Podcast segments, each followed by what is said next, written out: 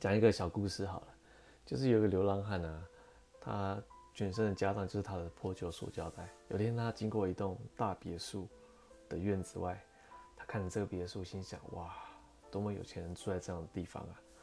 然后这时候刚好别墅飘出一股呃煮饭的香味，他很饿啊，吞了口水。这时候看到那个别墅的女佣刚好从厨厨房门口出现，他就他就赶快拔了一一丛那个草。